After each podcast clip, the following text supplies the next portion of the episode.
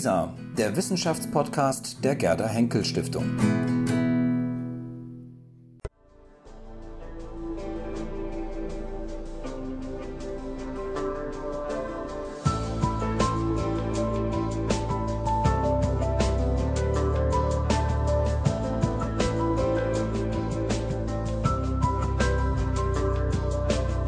Herzlich willkommen, Birte Ruhat.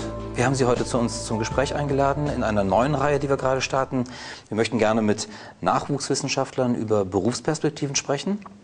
Und Sie haben Archäologie studiert, promovieren jetzt gerade in Archäologie. Und ich möchte Sie gerne fragen, warum Sie sich eigentlich ausgerechnet die Archäologie ausgesucht haben. Ist das nicht, wenn man ähm, über Berufsperspektiven nachdenkt, ein sehr enges Berufsfeld, was Sie sich da ausgesucht haben? Ja, also auf den ersten Blick ist es schon ein Orchideenfach und ähm, auch ein enges Berufsbild hinterher. Und ähm, man wird immer wieder damit auch mit dieser Frage konfrontiert, wenn man sowas studiert und auch gerade da noch promoviert, also sich weiter qualifiziert. Und ich habe mich da erstmal für entschieden, weil es mein Wunsch war, ähm, praktisch in der Archäologie auch zu arbeiten und äh, weil mich auch gerade dieses Interdisziplinäre interessiert hat. Also dann auf der Ausgrabung zu sein, mit verschiedenen Wissenschaftlern zusammenzuarbeiten, aber dann auch ähm, war ich schon immer geschichtlich und kunstgeschichtlich interessiert und wurde da auch häufig durch Museengänge dann nah dran gebracht an die Objekte. Also das hat mich schon immer fasziniert und ähm, dadurch bin ich dann zum Studium gekommen und habe dann ähm, mich hinterher noch für eine Promotion entschieden, weil sich das erstmal das Magisterthema schon für eine Promotion auch angeboten hat dann noch ausgeweitet zu einer Promotion und weil es mein Wunsch war, auch ähm, hinterher in eine wissenschaftliche Karriere einzusteigen, also an der Uni zu bleiben und da eventuell einen ähm, Job dann zu bekommen. Also das war so mein Ziel immer. Dafür ist eine Promotion natürlich unumgänglich. Mhm. Nochmal zum Fach Archäologie, Hand aufs Herz. Wenn man das sich aussucht, haben Sie da auch an Indiana Jones und sowas gedacht oder waren Sie dann doch sehr überrascht, als Sie dann Archäologie studiert haben, wie es wirklich verläuft? Ja, also ich muss sagen, ich habe die Filme von Indiana Jones noch nie gesehen, okay. was ähm, wirklich äh, mir keiner glauben möchte. Und ähm, nee, das war, ähm, ich hatte schon auch ähm, bestimmte Vorstellungen von der Archäologie, wie man darin arbeitet. Aber häufig ist es tatsächlich so bei Studenten auch, die in das Fach einsteigen, dass die dann besondere Vorstellungen haben, dass man immer auf Grabungen ist, wo man dann auch die riesengroßen Goldschätze findet. Ähm, was tatsächlich muss man eine große Geduld mitbringen und ähm, viel körperliche Arbeit auch leisten, auf Ausgrabungen zum Beispiel, und wo man dann über Wochen mal nichts findet. Und das zerrt dann schon an den Nerven auch. Ja, aber an der Uni selbst ist der Studienalltag noch rein ähm, theoretisch auch, dass wir erstmal die Grundlagen kennenlernen und ähm, auch gerade das kunsthistorische Verständnis dann ausweiten. Und als Sie damals angefangen haben zu studieren, hatten Sie direkt im Auge, dass Sie dann als Archäologin später auch arbeiten würden? Ja, also das war mein, mein Wunsch auf jeden Fall. Also dann in die Wissenschaft und Lehre und Forschung zu gehen und ähm, antike Kulturen zu erforschen und ähm, zu publizieren. Also das war schon mein Wunsch auf jeden Fall. Ja, und es ist bis heute auch noch. Ja. Mhm. Nun, eine Promotion kostet ja in erster Linie vor allem Zeit. Ja.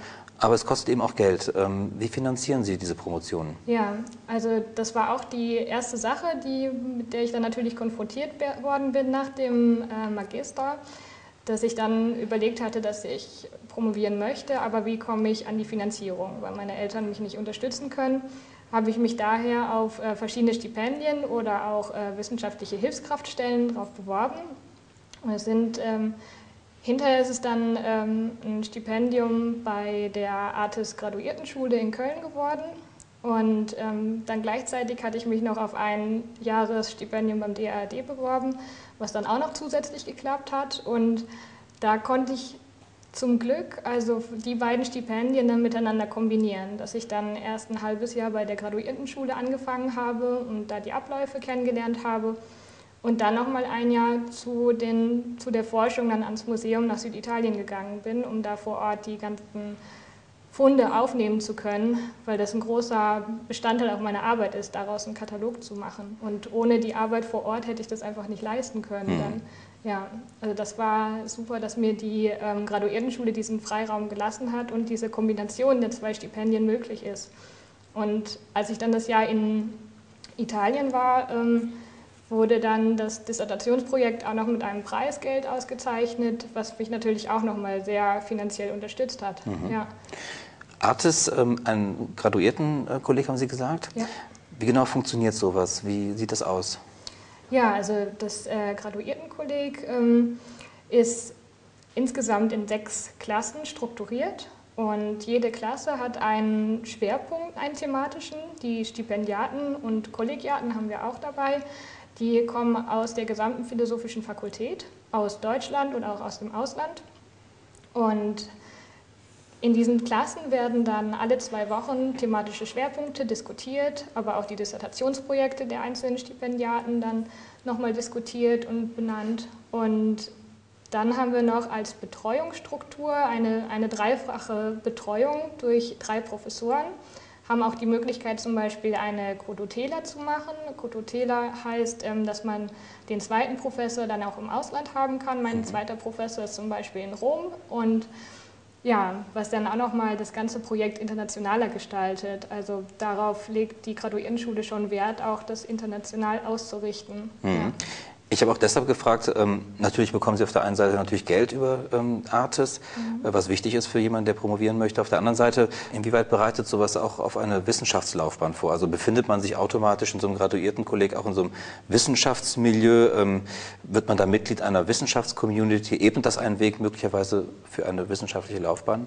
Ja, also ich habe äh, schon im Moment das Gefühl, dass mir das äh, sehr hilft bei der Promotion, einfach, dass man nicht auf sich allein gestellt ist. Ich habe das erste halbe Jahr ohne Finanzierung verbracht, auch erst in Italien, habe da für mich ähm, selbst am Museum auch gearbeitet und hatte da einfach keinen ähm, Kontakt, mit dem ich mich mal austauschen konnte. Auch rein ähm, ja, praktische Sachen, einfach, dass man äh, zum Beispiel die Krankenversicherung als äh, Promovierender dann mal bespricht, bei welcher Krankenversicherung man untergekommen ist, wie viel man da bezahlt und weil das häufig auch Krankenversicherungen gar nicht wissen, wie man als äh, Promotionsstipendiat dann eingeordnet werden kann. Also sowas hilft einem auch schon weiter, sich da mit den anderen auszutauschen, aber gerade das Wissenschaftliche ist ähm, auch nochmal sehr wichtig, sich da auszutauschen in den Klassen, dass man man hat ähm, seinen Horizont in den letzten Jahren so stark erweitert, weil man so viele andere interdisziplinäre Projekte dann kennengelernt hat, darüber diskutiert hat, dann aber auch wieder ähm, ja, sich Fragestellungen auch ausdenken muss, dann die anderen damit äh, konfrontieren muss und dadurch auch diesen wissenschaftlichen Diskurs auch lernt, wie man so wissenschaftlich äh, diskutiert und arbeitet. Mhm. Also es hat mir schon sehr viel geholfen. Und wenn man in so einer ja, Wissenschaftscommunity sozusagen ist, ähm, hört man auch wieder viel von anderen Tagungen oder Workshops, wo man hingehen kann und die mach, mitmachen kann. Also es wird da viel einfach unter den Stipendiaten dann gesprochen und äh, dadurch bekommt man natürlich mehr von dem Uni-Alltag auch mit und von der Wissenschaft, mhm. ja, was man so als einzelner Promovent dann nicht sonst bekommen würde eventuell. Mhm. Und wie sieht es tatsächlich aus? Ähm, ist es so, dass Studierende, die ähm, einen Kolleg besucht haben, wie Sie es jetzt beispielsweise tun, ähm, kommen die dann unter in der Wissenschaft sozusagen? Gibt es da ähm, Zahlen möglicherweise oder Erfahrungen, von denen Sie berichten können? Ja, also die ähm, Graduiertenschule ist jetzt seit äh, 2008, ähm, ja, existiert seit 2008 und die ersten sind jetzt tatsächlich äh, mit der Promotion fertig geworden und auch schon untergekommen. Ich kenne jetzt äh, von mehreren ähm, Stipendiaten, dass die auch zum Beispiel bei Stiftungen untergekommen sind. Mhm. Also ähm, eine ist in England beim DAAD zum Beispiel oder beim Cusanuswerk nochmal. Da sind tatsächlich schon viele untergekommen, aber ich denke, der Großteil wird dann wahrscheinlich auch an der Uni dann weiter bleiben. Oder jetzt, ähm, Artis bietet zum Beispiel auch noch Postdoc-Stipendien ähm, nachher an. Das ist jetzt, glaube ich, zum ersten Mal ausgeschrieben worden wo dann auch ein Stipendiat von uns auch untergekommen ist und dann der Rest wieder von außen geholt worden ist. Also dass, dass man dann da einfach weiter sich auf die Habilitation noch weiter qualifiziert. Hm. Ja. Man hört aber auch von vielen Promovierenden sozusagen oder Doktoranden, dass sie irgendwann auf der Strecke bleiben. Also sie haben eine Promotion vielleicht auch abgeschlossen und dann ähm, steht man oft dann auch fast vor dem Nichts, weil sich eben genau das Berufsfeld, auf das man sozusagen hinstudiert hat, eben eine wissenschaftliche Laufbahn sich gerade nicht ergibt. Mhm. Ähm, ist es für Sie auch wichtig, dass Sie sich woanders auch umgucken, also sozusagen außerhalb des Wissenschaftsmilieus sich auch andere Bereiche anschauen mit Blick auf mhm. Berufsperspektive? Ja, sehr. Also das habe ich ähm, jetzt auch in den letzten Jahren gemerkt, dass ich dann für mich ähm, bei der Doktorarbeit gut vorangekommen bin, aber dann ähm, ja so der Wunsch entstanden ist, auch äh, praktisch arbeiten zu können. Also dass man dann nebenher nochmal Praktika macht oder auch jetzt zum Beispiel auf Ausgrabungen auch wieder geht und ähm, da dann weitere Qualifikationen und Erfahrungen sammelt, aber auch gerade, dass man nicht so fern von, dem, von der Berufspraxis ist einfach, weil man dann wirklich drei bis vier Jahre in der Bibliothek eingeschlossen ist sozusagen und über den Büchern hängt und sich mit einem Thema nur beschäftigt. Also ich glaube, es ist sehr wichtig, ähm, rauszukommen, sein, sein Thema auch bekannt zu machen, also sein, sein Netzwerk dadurch auch auszubauen und ähm, dann nebenbei am besten noch praktische Erfahrungen dann im Sinne von Praktika oder so dann zu sammeln nochmal. Ja. Also Aber bleiben Sie eng an dem Berufsfeld der Archäologie dran oder schauen Sie sich auch in ganz andere Bereiche um? Ja, also ich habe jetzt dabei angefangen, also mein Wunsch war es immer eng an der Wissenschaft auch zu bleiben und das ist das, was mir Spaß macht und ich arbeite gerne wissenschaftlich. Es muss nicht jetzt unbedingt Archäologie sein, aber so der Bezug zur Wissenschaft ist schon wichtig und ähm, dadurch das äh, Praktikum bei der Gerda Henkel Stiftung war es zum Beispiel auch ähm, sehr wissenschaftsbezogen und wissenschaftsnah, was mir gut gefallen hat.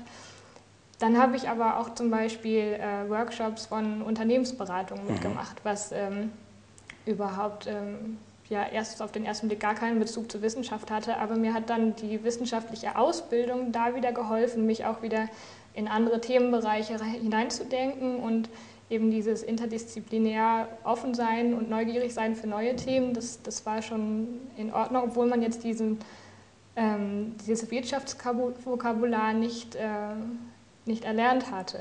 Ja. Und es waren auch nette und gute Erfahrungen, die man gesammelt hat.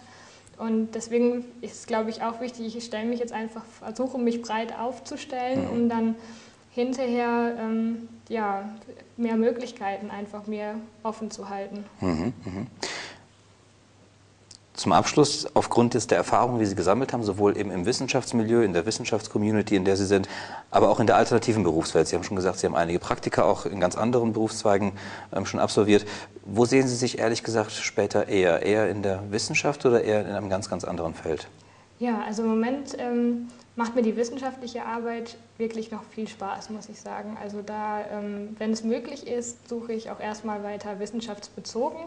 Und ähm, ja, ich denke aber, dass, dass man ja als gerade in, bei, äh, bei der Archäologie auch offen sein muss für, für andere Berufsperspektiven nochmal. Aber äh, wissenschaftlich nah zu arbeiten mit dem, was man auch studiert hat, was einem Spaß macht, wo man ähm, für ausgebildet worden ist, das ist natürlich das Schönste, wenn man da die Möglichkeit hat, hinterher da auch ähm, arbeiten zu können. Und ich glaube, dass man in einem Beruf auch nur wirklich aufgehen kann oder gut sein kann, wenn, wenn einem das auch wirklich viel, viel Spaß macht. Ja. Und deswegen denke ich schon, dass ich mich hinterher noch in einem Berufsfeld auch sehe, der schon eher wissenschaftsbezogen ist. Ja. Gut, dann wünschen wir Ihnen für Ihre weitere Laufbahn alles Gute, viel Erfolg ja, danke. und Dank für das Gespräch. Danke auch Ihnen. Ja.